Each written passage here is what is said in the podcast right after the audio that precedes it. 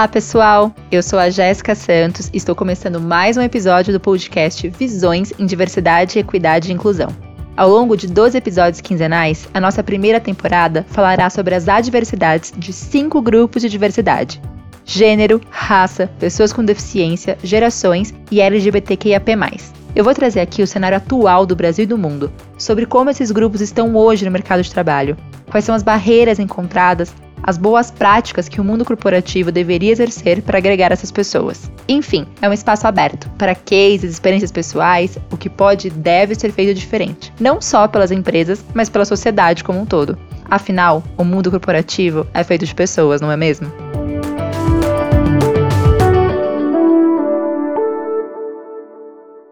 E hoje nós vamos falar sobre a trajetória de carreira de duas mulheres pretas e do Instituto Gueto, uma instituição que visa combater as iniquidades raciais e de gênero no ambiente institucional. E para isso, quem está comigo hoje é a Rosana Fernandes, diretora de negócios do Instituto. Rosana, seja bem-vinda ao Visões em Diversidade, Equidade e Inclusão. Olá, Jéssica. Olá a todos, a você que está nos escutando. É um prazer estar aqui. E junto com a gente, aqui também está a Bárbara Azeu, que é diretora de comunicação do Instituto. Seja bem-vinda, Bárbara. Obrigada, Jéssica. É um prazer estar aqui colaborando com o podcast da MSD. Bom, eu gostaria de começar falando sobre um ponto inicial dessa trajetória: a inserção no ambiente de trabalho. E para isso, eu queria que tanto você, Rosana, quanto a Bárbara contassem um pouquinho pra gente sobre como foi a trajetória profissional de vocês e qual foi o impacto que vocês sentiram na carreira por serem mulheres e por serem pretas. No início da minha jornada, fazendo diretamente essa conexão com a questão racial, é, eu passei por um episódio ainda quando eu estava concorrendo vagas para estágio, sabe? É,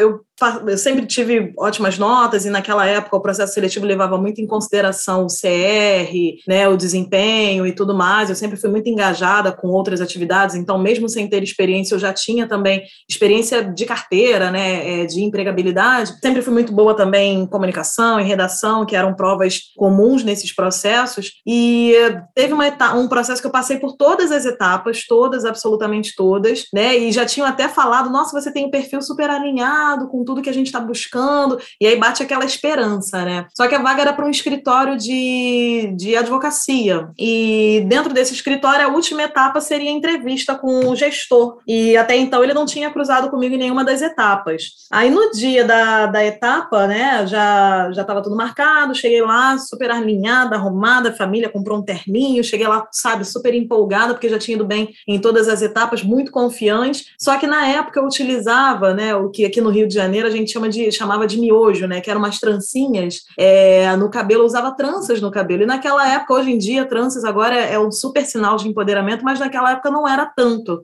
E aí, quando eu cheguei, eu lembro muito bem, quando eu cheguei na recepção e, e me apresentei, falei por que eu estava ali, a recepcionista mesmo, uma mulher branca, ela já me olhou assim: ah, você, Rosana? Aí eu, sim, sou eu mesma e tudo mais. É aquele, ah, você é, né? Aí eu já senti que tinha alguma coisa estranha, mas enfim, estava ali autoconfiante. É, permaneci ali, depois é, chegaram outros candidatos, eu cheguei primeiro, meu horário estava marcado primeiro, fui ficando para depois, fui a última a ser atendida, e quando eu fui a última a ser atendida, eu simplesmente sequer fui entrevistada, né? O gestor, ele, ah, pode vir e tal, ele deu uma volta comigo pelo escritório, mostrou o que que era, onde funcionava cada coisa, e depois me dispensou, simplesmente assim, sabe? Sem nem sentar comigo, sem nem me entrevistar, e a mesma coisa não aconteceu com outros candidatos que não eram negros, né? Não tinha ninguém preto ali naquela, naquele processo. Quando eu passei por isso, e a forma como eu fui olhada, fui observada, sabe, de cima a baixo, analisando, isso me marcou bastante. E a partir daquele momento, uma coisa dentro de mim mudou. Eu ainda não tinha o nível de consciência racial que eu tenho hoje, mas aquele momento ele transformou a minha, a minha forma de pensar a carreira. Porque naquele exato instante, eu decidi que eu não ficaria muito tempo na minha jornada profissional dependendo da empregabilidade dos outros. E a partir daquele momento eu decidi ser empreendedora, né? É, é, e trabalhar gerando oportunidades para outras pessoas para que outros também não passassem, né? E foi o que eu, que eu acabei de, determinando para minha carreira, para minha jornada profissional, né? Hoje eu estou como diretora executiva no Instituto Gueto, mas é, eu tenho meu negócio, hoje eu sou empresária, eu sou empreendedora, eu tenho meus negócios, tenho um negócio social, tenho a minha consultoria, e essa decisão foi lá, ela aconteceu lá nos 17 anos de idade, quando eu me percebi uma profissional preta, negra, né, aqui no Brasil, no mercado de trabalho. Eu fico olhando né, na, na minha trajetória, enquanto a Rosana teve um acontecimento externo, assim, né, que impactou de uma maneira explícita para ela, eu já fico pensando que no meu processo, é, eu acho que essa questão de se pensar negra, se pensar no mercado, né, de, de se pensar como uma profissional, enfim, nessa perspectiva de ir crescendo, ela sempre foi muito baseada é, numa certa, num racismo, né, no sentido de é, pessoas pretas naturalmente, uh, pelo menos aqui no Brasil, né, por conta do nosso contexto histórico, é, por vezes almejar não tanto quanto as outras, né? Ou acreditar naquela, naquela ideia de que certos lugares, ou certas profissões, ou certas conquistas não vão ser fáceis. Então, aquilo já quase para um lugar de uma limitação inconsciente ali que fica reverberando, né? E que atrapalha você de se descobrir, né? Do seu potencial completo. Eu venho de uma trajetória acadêmica é, tida como diferente, né? Eu posso dizer assim, né? Eu descobri, uh, eu fiz o colégio particular, né? Que foi uma exceção na minha família, assim, né? A vida toda. E inclusive fui a primeira pessoa da minha família a se formar assim né, no contexto de geração de filhos e primos né digamos assim. É, fui a, eu sou a caçula e eu fui a primeira a, a ter uma graduação e foi uma graduação em produção cultural, né? Que é um curso ainda desconhecido. É, e também minha mãe me possibilitou fazer o que eu queria, mas no fundo tinha aquela, aquele pensamento assim, né? Poxa, mas é, e a mobilidade, sabe? E a oportunidade de ir para uma direção que de repente seja mais certo, que entregue mais, né? E mesmo assim ela me apoiou nesse sentido e eu escolhi esse caminho, né? Da economia criativa, digamos assim, já com 15 anos assim, eu tive a oportunidade de ter uma psicóloga no meu colégio e esse foi um resultado, assim, né, de uma maneira muito atípica. E eu lembro que eu fazia produção cultural junto com museologia, fazia as duas faculdades juntas, assim, dois, dois cursos muito diferentes, principalmente uma pessoa negra, uma mulher negra, né? Então, eu tive toda essa experiência, né, de me formar é, em ambientes, né, em faculdades públicas, mas em cursos, assim, um pouco fora da curva, é, e que ao mesmo tempo, por serem do setor cultural trazia um pouco dessas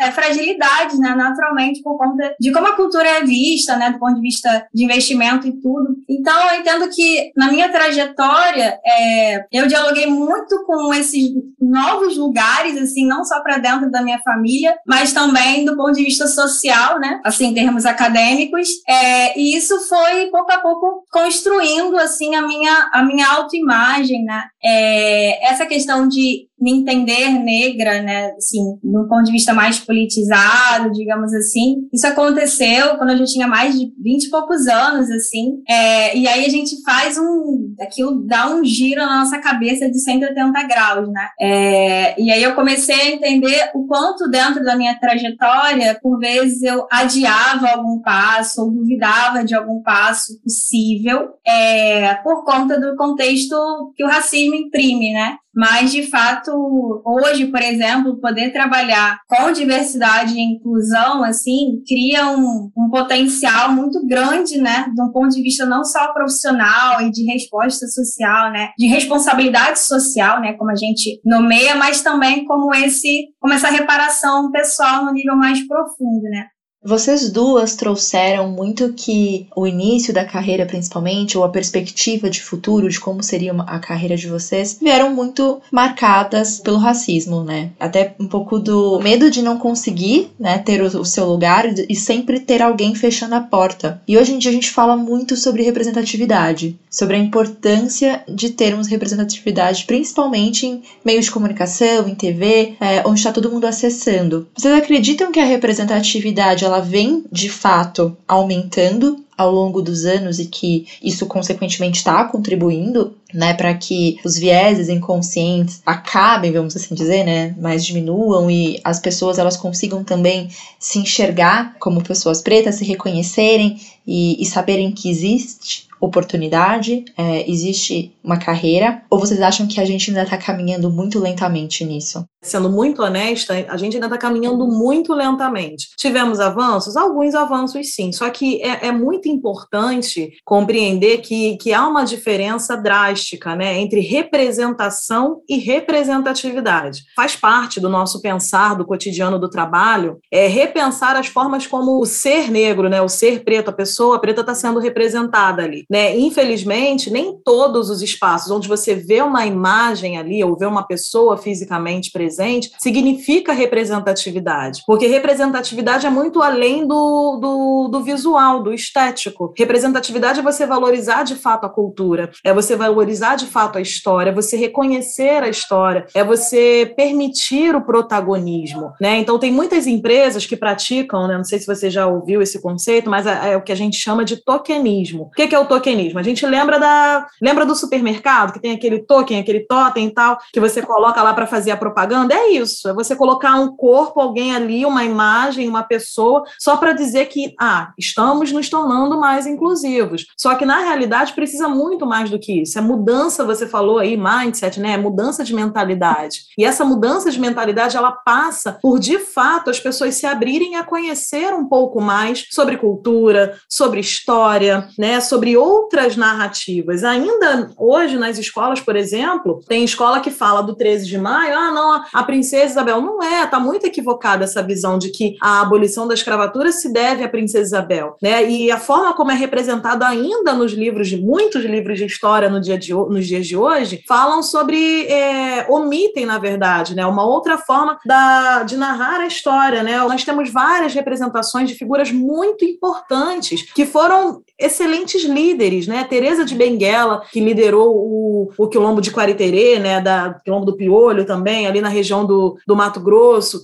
Zumbi, que é muito falado e tudo mais, são alguns poucos exemplos que foram grandes lideranças, e lideranças não só no sentido de, de guerra, que também é, é, é valioso a gente ressaltar, mas no sentido de construção de pensamento político, sabe, de estruturação, de gestão, né? Então é importante valorizar isso. Então, enquanto realmente a mudança da mentalidade é não se transformar nesse sentido, ainda falta avançar muita coisa na, na, na representatividade atividade de fato, né? E a gente precisa estar atento é, sobre o contexto que a gente conhece ali na empresa, se você de fato conhece a história, né, das pessoas que estão ali trabalhando ao seu lado, ou se você, ah, não, é só mais um aqui, ah, é, esse papo de, ah, somos todos iguais. Não somos todos iguais, o ponto de partida não é o mesmo. O discurso da meritocracia, ele não resolve as coisas, é preciso conhecer mais sobre os sobre as histórias, né? E não é só história de luta, não, é história também de vitória, sabe? De construção e aí é, é até o momento em que a gente consiga, de fato, é, viver num mundo onde quando você fala ah, o, o, o CEO, e aí você não venha automaticamente na sua mente que o CEO é um homem branco, numa faixa etária específica, que você consiga imaginar, ah, mas o CEO, mas quem é o CEO? Sabe? Consiga imaginar é, várias outras representações, uma mulher preta, um homem preto,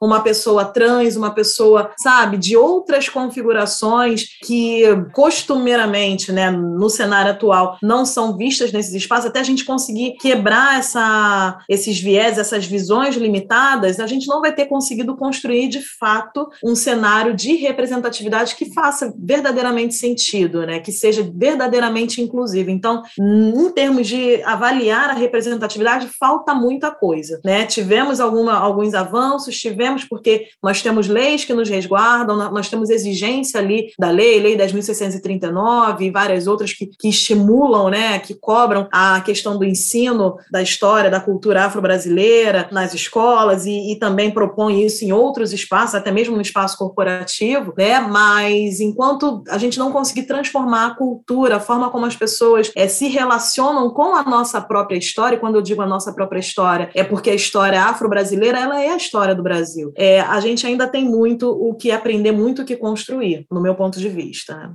pensar a representatividade, eu acho, eu vejo como, como se fosse um primeiro passo, assim, né? Que é uma representatividade que ainda está muito atrelada à foto, à da pessoa, a se bota é, uma protagonista negra no filme, na, na, novela, né? Se bota a capa de um caderno, se faz uma boneca. Todas coisas muito importantes, né? Que é, a gente pode dizer, né? Como pessoas negras que fizeram diferença, né? Sem a gente perceber, não ter acesso a nada disso né, nas nossas infâncias, né? É, pensando assim, na nossa faixa etária aqui. É, mas eu entendo que num segundo momento, é possível já começar a trazer questionamentos nesse sentido. Mesmo essas pessoas que não têm acesso a um letramento, é, eu acho que o fluxo natural é que as pessoas comecem a criar e a trazer esses questionamentos, né? De, tá, mas então eu tenho acesso a uma imagem, eu vejo aquela atriz, eu vejo essa foto, mas aí, quando você caminha um pouquinho mais, você dá de cara com essa percepção de que, por vezes, a representatividade, né, ou podemos dizer que ainda a representatividade, ela está muito mais ancorada numa perspectiva de consumo, né, e que faz parte. Mas eu entendo que o passo que a gente vem buscando dar e que a gente, nesse, nesse exercício de letramento racial, investe, é para que a gente entenda que sim, é importante ter na ponta, né, que é aquela questão de se ver, né, que se popularizou essa frase, né, assim, entre aspas, né, se eu não me vejo, eu não compro, né, isso faz sentido, mas a gente também precisa entender que isso é uma caminhada, né? E aí eu, do meu ponto de vista, eu entendo que essa caminhada ela não vai ser necessariamente feita por todas as pessoas, mas que naturalmente, né, conforme a gente vai abrindo o nosso olhar para o racismo, é, a gente vai começando a questionar um pouco mais. A gente reivindicar representatividade é uma caminhada constante e a gente começa a ligar vários pontos, tá? Então eu entendi que eu nunca me via, isso aqui se linka com o fato de eu sempre tá é, numa empresa, por exemplo, e aí vê as pessoas negras sempre numa determinada, um determinado escalão, né? E aí isso se linka com o fato de eu ter tido uma ou duas professoras negras se eu acessei uma, univers... uma faculdade, ou, desculpa, um colégio particular. Então, assim, é um pensamento que vai em cadeia, ainda que lentamente, né, abrindo os olhos da população preta. Mas claro que é, o nosso papel aqui, né, tanto o nosso enquanto gueto, né, como o de vocês também, né, investindo nessa, nessa discussão, nesse cenário, nessa, nesse fazer inclusivo, é acelerar esse processo e a tornar ele cada vez mais democrático, né, para que todos nós possamos de fato olhar nessa direção e trazer a equidade, né, de uma forma mais assertiva. Rosana, eu queria que você contasse para a gente um pouco sobre o trabalho do Instituto porque a gente está falando de representatividade. E como a Bárbara falou, para a gente ter representatividade na ponta, a gente também precisa ter representatividade em todo o processo. Na cabeça pensante, no desenvolvimento, para que de fato fique verídico quando essa representatividade chegar na ponta e não vire tokenismo, né? Não seja apenas o, uma pessoa sendo usada, dar visibilidade dessa representação. E o Instituto Gueto, ele vem justamente no processo de trazer a representatividade de verdade, né? Não ser a representação, mas trazer a representatividade por meio do trabalho, por meio de processos seletivos que não tenham o, os vieses que hoje ainda é muito presente em diversos processos. Então, eu queria que você contasse um pouquinho para a gente sobre o Instituto e sobre como são os processos é, seletivos feitos via Instituto sem esses vieses.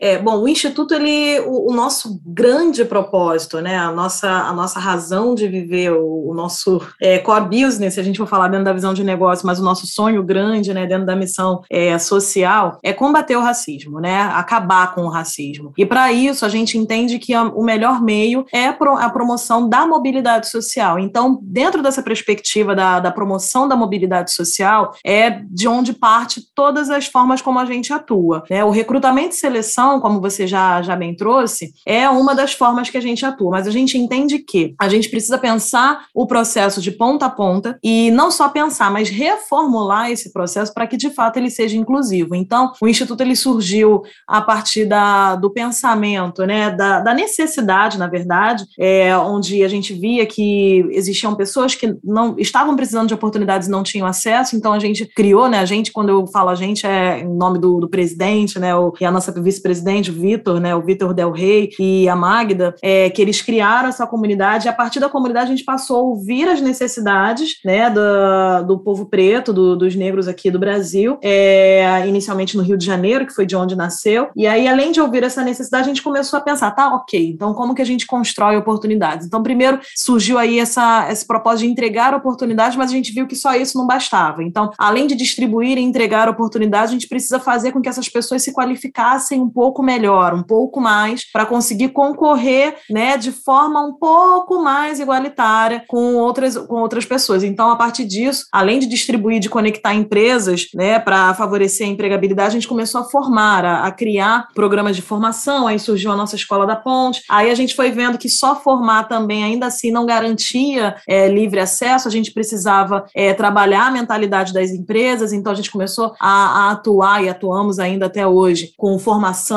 né, letramento racial nas empresas, além de letramento racial, serviços de consultoria para ajudar a pensar, transformar esse, essa mentalidade, esse mindset das lideranças. E aí a gente passou a, a ver também que o processo seletivo, mesmo a gente fazendo tudo isso, ainda assim falta coisa. Então a gente começou a, a atuar também com recrutamento e seleção, é, exatamente ajudando as empresas a revisar é, as suas boas práticas no, no, recrutamento. Né? Eu também sou profissional e dentro da jornada, né, da experiência é, com o RH, a gente percebe que existem processos que, por si só, a forma como ele é chamado, o título de uma vaga, é, a forma como está descrita, ela já, já é exclusiva. Né? Exclusiva no sentido de, de ser excludente, na verdade, né? É, de garantir que determinadas pessoas não, não, não vão ter acesso. E isso pode parecer um papo de 1900, 1800 e carochinha, mas não, ainda hoje acontece muito de serem vagas com exigências, com preferências, com pré-requisitos, com recomendações, recomendável que tenha isso, isso, isso, que são coisas que não são utilizadas né, no dia a dia da empresa. Inglês fluente para estagiário. Nossa, sério mesmo? O estagiário ele vai falar inglês o dia dele inteiro? É real isso? É realístico isso? Muitas vezes nem mesmo o gestor, né, um, um, um gestor de, de alto escalão, C-level, é, utiliza o inglês o dia inteiro. Ele pode utilizar muito em algumas reuniões, em alguns momentos, mas muitas vezes nem o dia inteiro ele utiliza. Então, será que é necessário mesmo para algumas vagas, para alguns níveis, experiência internacional, é, intercâmbio, é, formações, os cursos que, nossa, que não necessariamente a pessoa vai colocar tudo aquilo em prática, sabe? Recomendável que esse recomendável que precisa ser repensado, essas exigências da vaga. Então, quando a gente entra com essa atuação é, de ajudar a repensar, é repensar desde o descritivo da vaga, se a comunicação ela está de fato inclusiva, se ela compreende é, por onde que ela está sendo distribuída, se os canais, às vezes ela já está até com, com um texto mais adequado, com a fala mais inclusiva, mas ela está sendo distribuída em, em locais, em canais errados. Então, isso também já exclui a oportunidade, como que é conduzido o processo, as etapas é, seletivas, o como pensar realmente essas etapas, o processo, como que, que você conduz uma entrevista, se essa entrevista no outro lado, o candidato ele vai se deparar apenas com pessoas brancas, né? Ou se ele vai ter oportunidade de encontrar ali um recrutador negro. Ao longo dessa minha jornada como profissional de recursos humanos, é, até mesmo também pelo, pelo gueto, prestando serviço para alguns clientes nossos, é, eu, enfim, não, não são raros os casos onde a gente se depara com candidatos que olham para a gente, né? Eu já fiz, fiz, e ainda faço algumas entrevistas é, para processo seletivo, e não é raro eu, no final da entrevista, o candidato virar e falar: olha, eu estou tão feliz. É, eu preciso dizer que, poxa, é a primeira vez na minha, na minha carreira, na minha vida, que eu sou entrevistada por uma profissional preta, sabe? Isso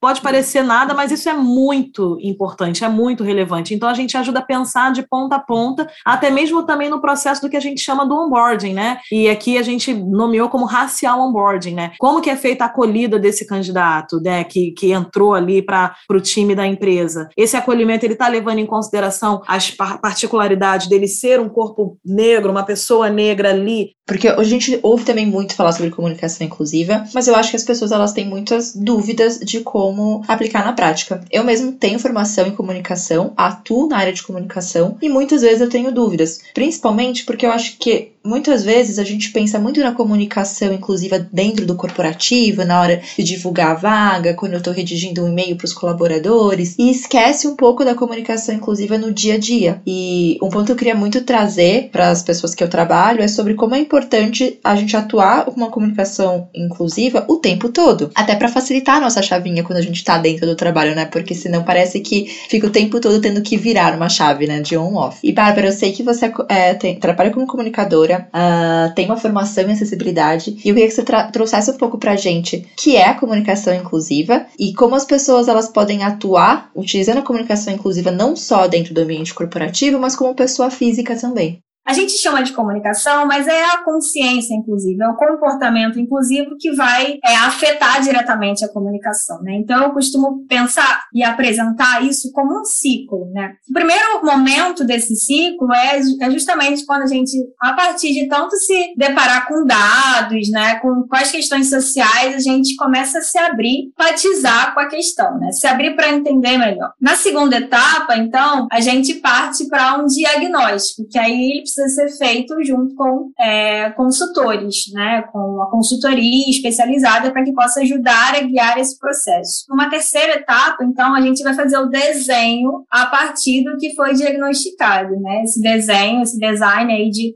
soluções para reformar, digamos assim, essa comunicação, é, essa cultura, digamos assim. E a, última etapa está relacionada com uma validação do que a gente desenha, né, enquanto soluções para essa empresa. Então, por exemplo, é uma coisa que as empresas têm começado a fazer, né, têm feito cada vez mais, é, por exemplo, a colocar a hashtag para cego ver ou para todos verem, né, é, que, enfim, isso tecnicamente, né, é da, da área da audiodescrição, que é uma área que tem uma área que tem profissionais específicos para isso, mas entendendo, claro, né, a necessidade social, a gente também começa a estudar para fazer descrições simples, né, para as redes sociais. É, isso é uma medida de comunicação inclusiva quando a gente pensa né, nas pessoas que estão lendo o nosso material que tem uma deficiência visual ou que são cegas, né? É, uma outra medida de comunicação inclusiva que a gente viu muito acontecer recentemente foram as lives, né, que bombaram na pandemia e colocava-se a pessoa, né, fazendo a interpretação Libras. É uma outra maneira também, né? Como isso pode ser abraçado do ponto de vista institucional? Ah, primeiro, eu tenho profissionais com deficiência auditiva, né, ou pessoas surdas que usam Libras dentro da minha empresa. Eu tenho essa, isso está dentro de um planejamento. É, ou o público que eu atendo, o público relacionado com o meu produto, será que não tem ninguém que pudesse beneficiar se eu usasse Libras? Né? Então, são várias perguntas que vão sendo pensadas e, e provocadas né, a partir desse encontro coletivo para pensar em inclusão, né, dentro dessa perspectiva do diagnóstico e tal, e que faz a gente começar a pipocar ideias, assim, né? Porque a gente tem muito essa perspectiva do público-alvo, mas muitas das vezes é, esse público que não está contemplado ali em termos de comunicação poderia ser seu público e ele só não é porque ah, não existe essa equidade na comunicação que a gente está entregando, né? Então, é, para além da comunidade das pessoas com deficiência, por exemplo, né, que é uma comunidade imensa,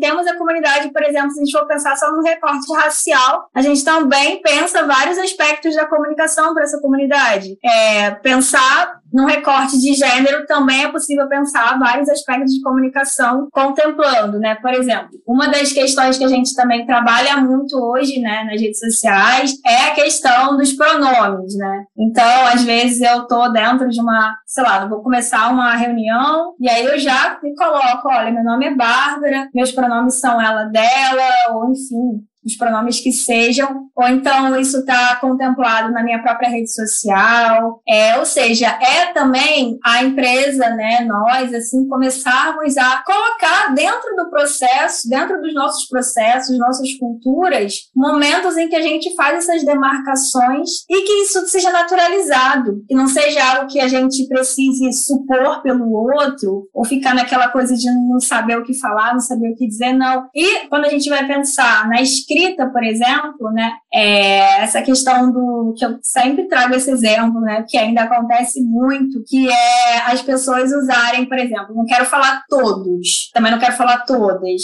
Aí convencionou-se há um tempo atrás a usar o X, né? Só que aí. Esse eu descobri que é errado, que não é acessível. Exatamente, porque. E diferentes motivos, né? Primeiro, claro, tem a questão de pessoas é, com leitores de tela que o leitor vê ali e não reconhece aquela palavra do português.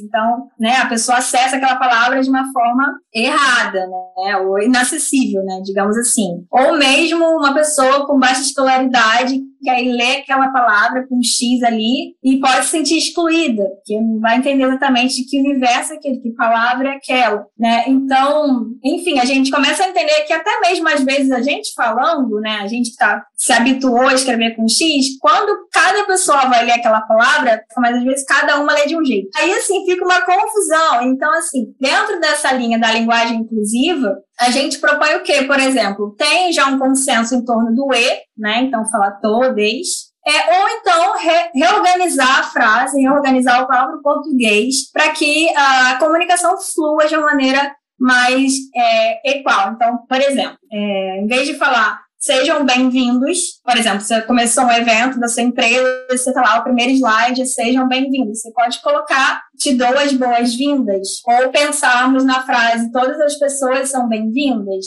né? Então, a gente entender também como ir é, organizando, né, as nossas palavras para, de fato, ir, ir uh, desmontando, né, digamos assim, algumas alguns vícios, né, digamos assim, que vêm do machismo, que vêm do racismo, que vêm do capacitismo, que vêm do etarismo, que, enfim, de todas essas categorias discriminatórias. E aí, um exemplo que eu queria dar também, dentro dessa discussão, é, principalmente olhando assim também né, lugar de pessoas pretas, é que hoje menos de 1%, assim, não só pessoas pretas, né? Pensando no Brasil, menos de 1% das pessoas têm fluência em inglês, por exemplo, né? E como a Rosana estava comentando, às vezes se tem essa demanda em vagas, em momentos de carreira que são completamente assim, é, chocantes, assim, né? Essa requisição do inglês, da fluência num país que, que basicamente não, não fala inglês ainda, né? Ainda não está tendo a oportunidade de, de estar tá nesse lugar, de concorrer a vagas que estão sempre demandando em níveis cada vez mais básicos, né? E, e ao mesmo tempo, é, uma forma de da gente produzir essa comunicação inclusiva é olhando para a nossa linguagem também dentro das empresas e saber se a gente também não está produzindo um excesso de estrangeirismo, né? Que é muito comum. É, muito. Em comunicação, com toda certeza, nós usamos muito mais do que o necessário de estrangeirismo. Assim, só se dúvida. fala, exatamente, só se usa termos em inglês, né? Outro dia eu vi uma uhum. reportagem sobre o LinkedIn, porque tem poucas pessoas pretas, se a gente pensar assim, na massa da população, é, usando essa rede social por motivos óbvios e também porque, né, quando você acessa o LinkedIn, você vê claramente, né, qual que é, quais são os perfis ali, né, de profissionais. Então, vai ficando cada vez mais excludente para as pessoas, né. Então, em paralelo também com essa questão do, do 1% de influência, ainda voltando, tem o fato, né, da acessibilidade de que hoje no Brasil, né, o último dado era de que menos de 1% dos sites eram acessíveis também, né? Então, assim, a gente está tão engatinhando, tão engatinhando, né? É, que de fato tem muito trabalho a ser feito e uma coisa que eu sempre pontuo também, né? Para além dessa, dessa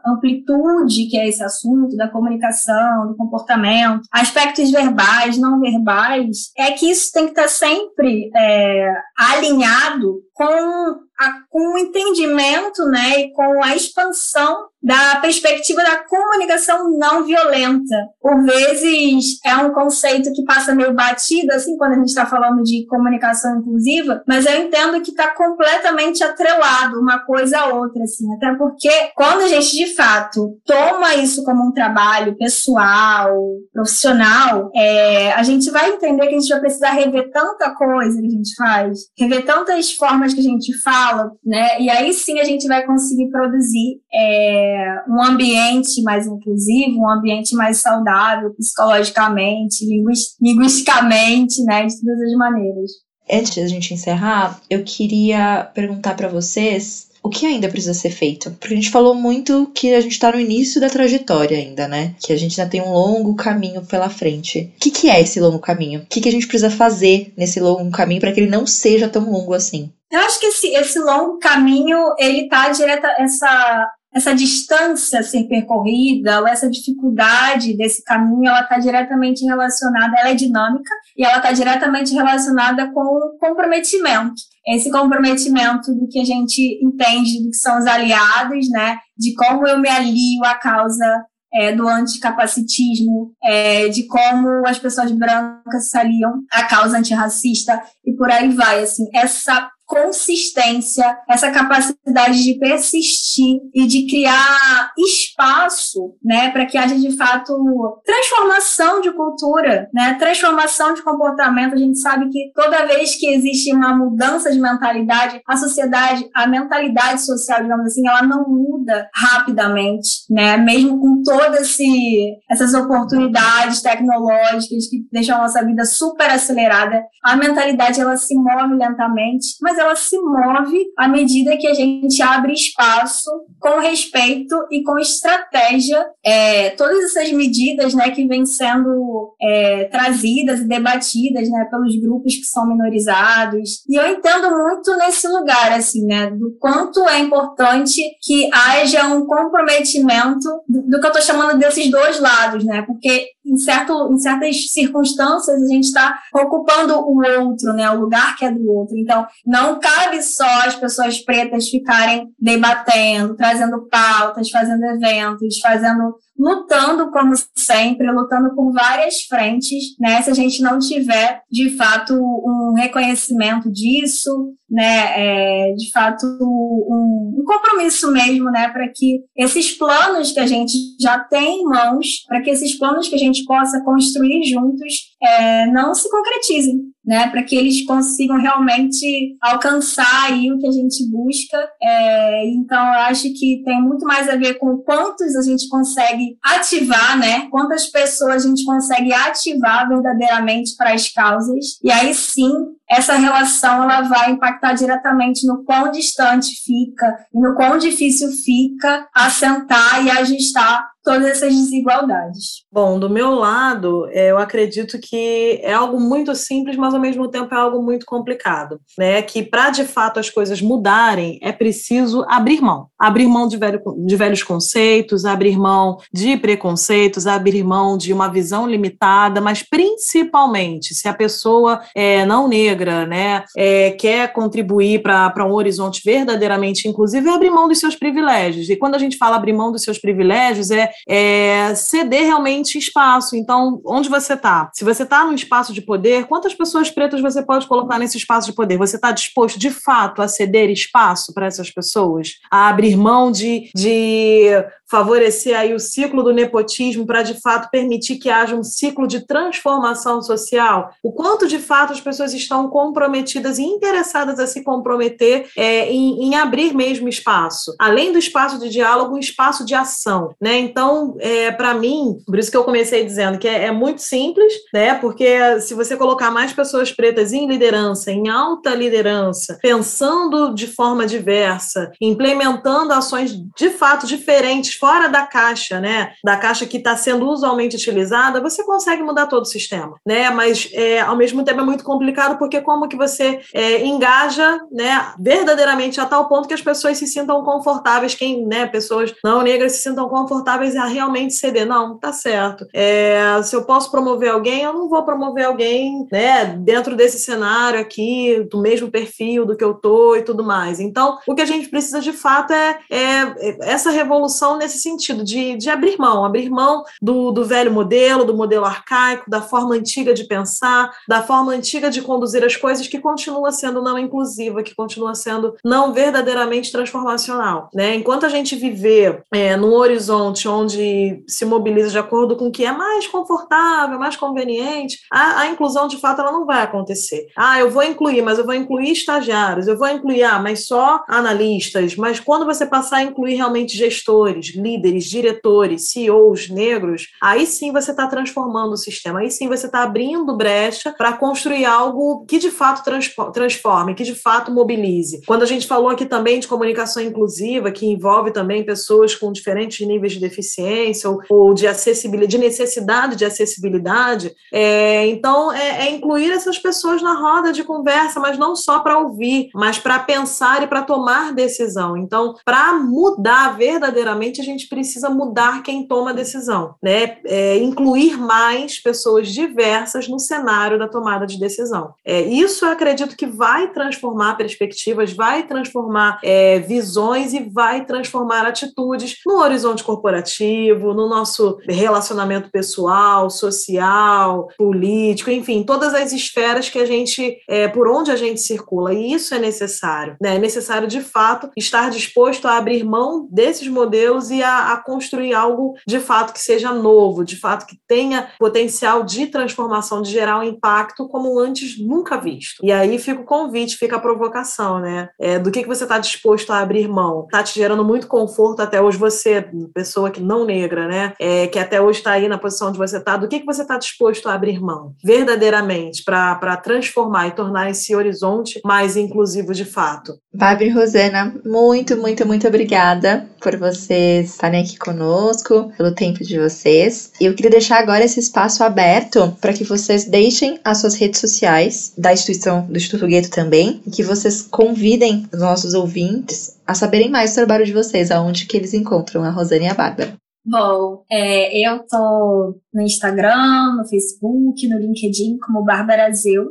É, e aí só colocar lá esse arroba, Bárbara Azeu. É, o, as redes do Instituto Gueto, né, e da Ponte para Pretos também. É, no Instituto Gueto, no Instagram, por exemplo, é arroba, é, arroba Instituto Underline Gueto, é, com dois T's. É, e a, arroba a Ponte para Pretos mas aí tem o xizinho, né, que a gente criou esse nome há um tempo já, é, mas também estão com esses nomes nas outras redes. É, temos nosso site também, que é www.gueto.org. Temos o um e-mail também, né, que a gente pode deixar, que é instituto.gueto.org. A minha rede pessoal pode se conectar comigo principalmente através do LinkedIn, é Rosana Fernandes mesmo. Se quiser falar sobre inclusão e diversidade, e aí não só na perspectiva racial, mas também sobre outras perspectivas, também sou consultora em diversidade e inclusão, e diversidade, equidade e inclusão. Falo também sobre outras pautas. Se quiser falar sobre empreendedorismo, afroempreendedorismo, é, sobre geração de impacto, negócios de, de impacto soci, socioambiental, estou por aqui, vai ser um prazer né, falar com você você que está ouvindo a gente, que se interessa mais pelo tema, tanto pelo LinkedIn quanto por e-mail, pelos nossos canais do Gueto. Fique à vontade, mais uma vez, obrigada pela oportunidade. Espero que a gente volte a conversar mais sobre isso e que cada um fique aí com pelo menos uma pulguinha atrás da orelha, querendo saber um pouco mais sobre, sobre o que a gente trocou aqui, sobre comunicação inclusiva, sobre como garantir a equidade, a, a diversidade em todos os seus viés, em todas as suas vertentes. Bom, pessoal, eu espero que todos vocês, nossos ouvintes, é, tenham entendido o recado da Rosana e da Bárbara e que estejam agora justamente fazendo essa reflexão de como garantir um mundo cada vez mais inclusivo e equitativo. Obrigada pela companhia. Eu espero vocês aqui de novo daqui a duas semanas no nosso podcast Visões em Diversidade, Equidade e Inclusão. Um beijo, tchau, tchau.